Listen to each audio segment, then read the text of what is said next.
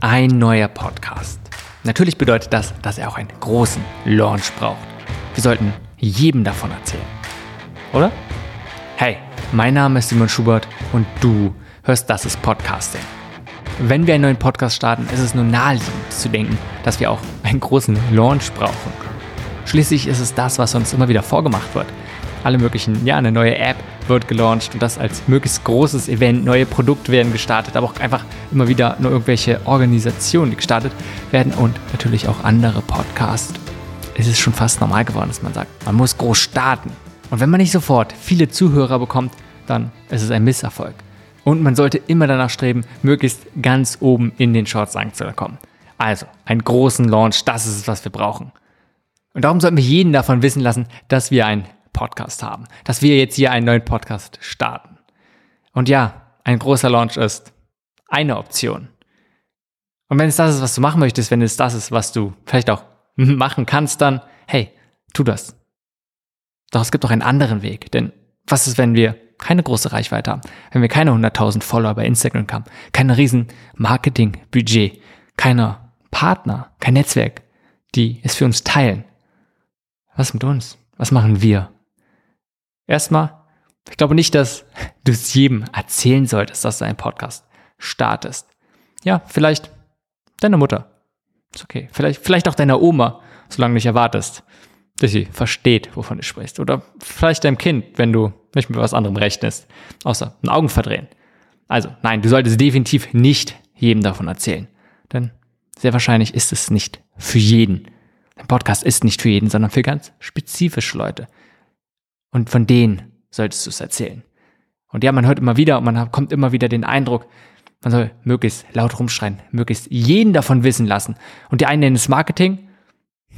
Nee, aber wir können es wahrscheinlich auch einfach Belästigung nennen. Denn für viele ist es einfach nicht relevant und trotzdem zu probieren, dass es jeder mitkriegt, trotzdem probieren, jeden anzuschreien.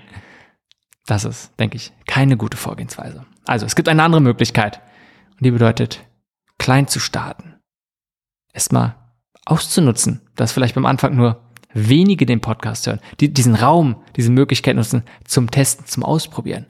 Denn sehr wahrscheinlich ist es, gerade wenn es dein erster Podcast ist, noch nicht so mega gut. Mit der Zeit wirst du besser. Es ist okay, wenn du den ersten Schritt noch nicht perfekt nimmst.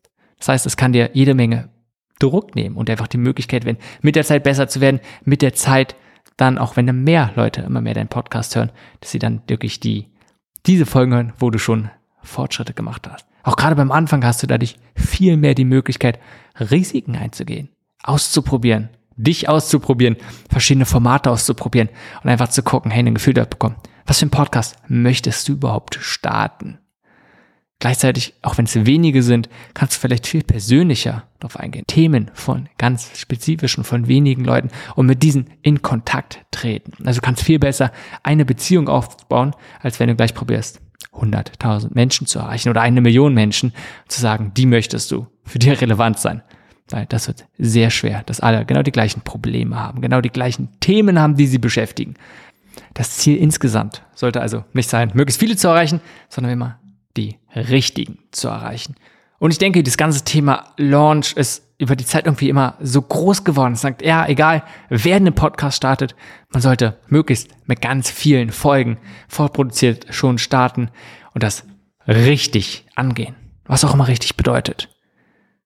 Aber nein, ich denke, es ist auch eine gute Möglichkeit, wirklich eine sehr gute und empfehlenswerte Möglichkeit, einfach klein zu starten, mit wenigen Folgen und dann auch nur ein paar Leuten davon zu erzählen, wo du den Eindruck hast, es sind genau die richtigen.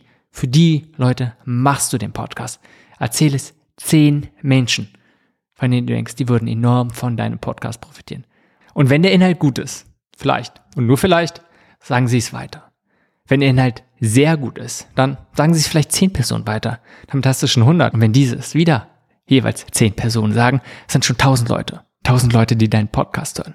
Und wenn du sagst, tausend Leute sind dir zu wenig, es reicht dir nicht, du brauchst viel, viel mehr, dann kann ich nur sagen, überleg dir gut, ob du wirklich einen Podcast starten möchtest. Reichen dir nicht tausend Zuhörer, für die du es machst.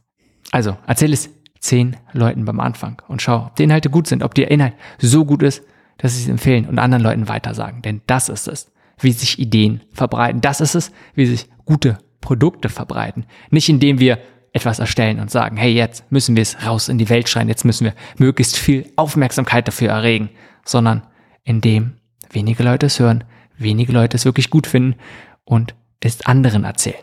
Von einer Person zur nächsten. So verbreiten sich die Ideen. So verbreitet sich dein Podcast, wenn er denn gut ist, wenn er denn relevant ist. Also, unsere Aufgabe ist es, das Teilen möglichst leicht zu machen. Das bedeutet, ja, ganz klar, einerseits die Technik sollte da sein. Je mehr Leute über Podcasts hören, eine Podcast-App haben, desto einfacher wird das schon mal.